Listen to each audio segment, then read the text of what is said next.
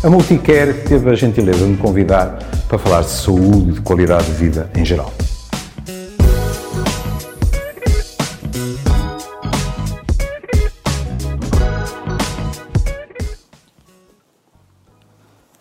Olá. Hoje é uma continuação lógica do que falámos da última vez. Teria sido um verdadeiro sonho megalómano falar das duas coisas num único programa. Porque vamos falar de luto, de lutos em geral. Estão a ver este calhamaço? Isto é a biografia de Charles Bukowski e, e que, se calhar não por acaso, chama-se Uma Vida de Louco, porque Bukowski teve uma vida, digamos assim, agitada. Mas adiante. Vou-vos ler um poema que acho que é uma perfeita magnífica porta de entrada para o tema que nos vai ocupar hoje. Chama-se Confissão. À espera da morte, como um gato que saltará sobre a cama, sinto terrivelmente por minha esposa. Ela verá este corpo duro e branco, vai sacudi-lo uma vez, depois, quem sabe, outra. Hank. Hank não responderá. Não é minha morte o que me preocupa. É minha mulher abandonada com este mundo de nada desculpa, este monte de nada. Quer, no entanto, que ela saiba que todas as noites, dormindo ao seu lado, que mesmo as discussões inúteis sempre foram esplêndidas e que as palavras difíceis que sempre temi dizer podem agora ser ditas. Eu amo-te. Bom, alguns, e sobretudo algumas de vocês, não direi que já estejam a resmungar, mas estão a pensar assim, claro. Os homens e a sua dificuldade de falar dos afetos. Este precisa de morrer primeiro para lhe poder dizer aquilo que tantas vezes, se calhar, ela ansiou ouvir enquanto ele estava vivo, que a amava. Vamos esquecer este Hank. Ele morreu.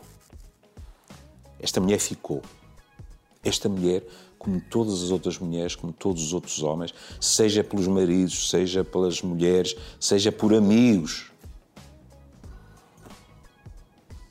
seja por pessoas que admiramos. Elas desaparecem e nós temos de fazer lutos. Hoje não falaremos, nem sei se alguma vez chegaremos a fazer, hoje não falaremos de outra coisa, que também não é simples, que é quando temos de fazer lutos por pessoas que não morreram que saíram da nossa vida, mas que podemos encontrar em qualquer esquina aí pelo Porto. São lutos complicados. É? Quando podemos tropeçar nas pessoas semana a semana ou mês após mês, não é fácil, às vezes, seguir em frente. Não é isso que nos ocupa hoje. Na medicina e na psiquiatria em particular, eh, o tema do luto foi sempre muito importante. E há um nome que, de uma forma consensual, foi, eh, eu diria, um degrau, digamos assim, no estudo do luto. Não quer dizer que todos estejam de acordo com as suas teorias, não quer dizer que não tenha havido acrescentos às suas teorias, mas Kubler-Ross, uma mulher que nasceu em Zurique e que depois acabou nos Estados Unidos, e que era psiquiatra e que se dedicou sobretudo ao acompanhamento do fim da vida das pessoas, Kubler-Ross foi, de certa forma, a primeira a esquematizar, eu tenho um medo pânico de utilizar este verbo.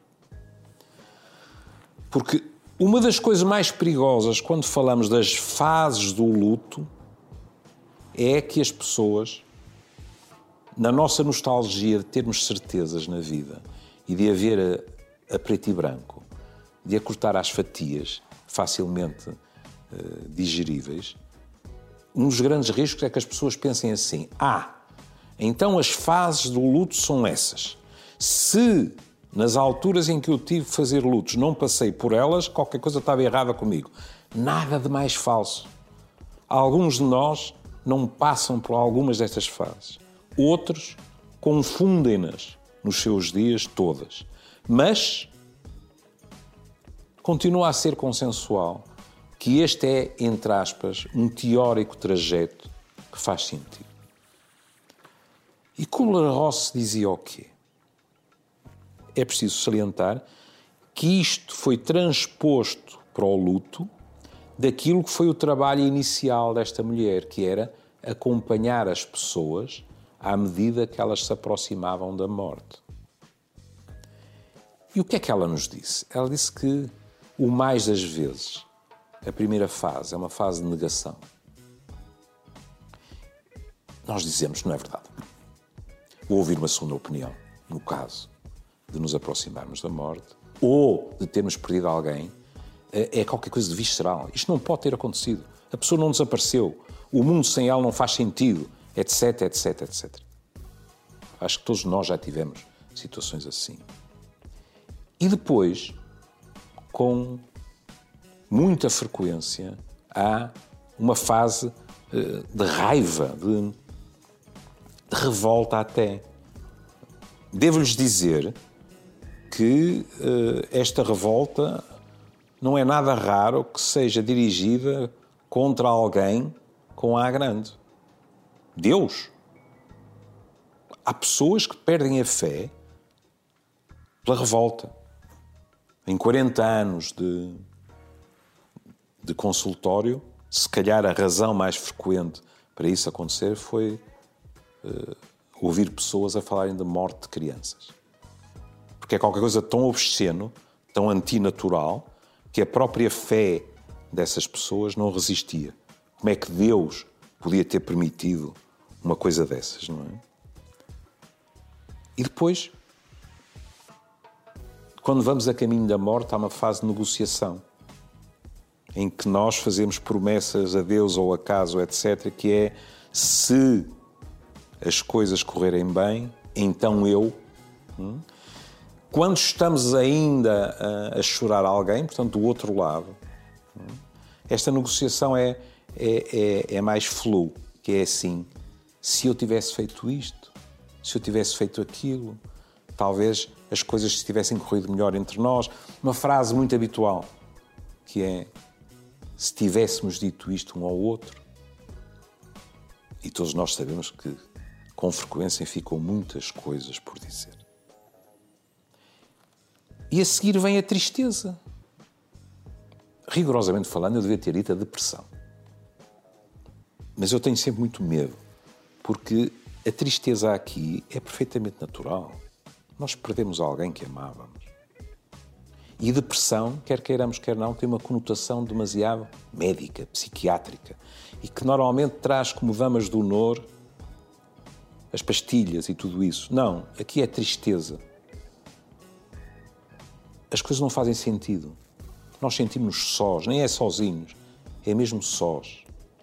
Se as coisas correm naturalmente, depois vem a fase da pacificação. Agora, cuidado.